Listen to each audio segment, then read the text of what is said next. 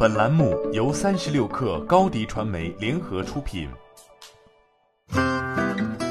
本文来自三十六氪作者欧阳伟康。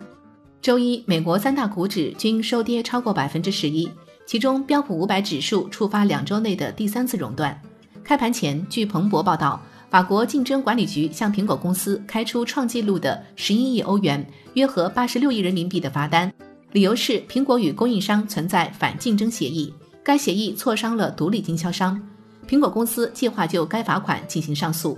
大盘暴跌与利空消息双重影响下，苹果股价下跌百分之十二点八六，创出二零零八年九月二十九号金融危机以来的最大单日跌幅。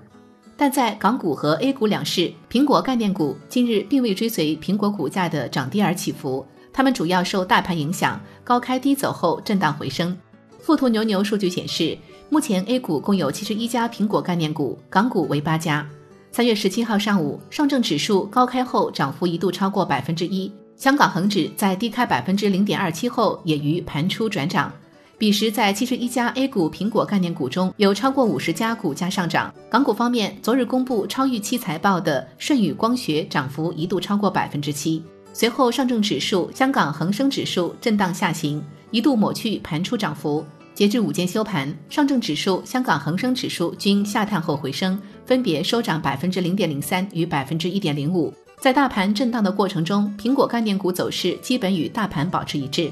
富途牛牛数据显示，截至午间休盘，A 股的七十一家苹果概念股中有三十四家录得上涨，这也使得 A 股苹果概念板块虽然画出 V 型走势，但整体跌幅为百分之零点五二。港股方面，在富士康与舜宇光学的带动下，苹果概念板块整体涨幅为百分之零点七二。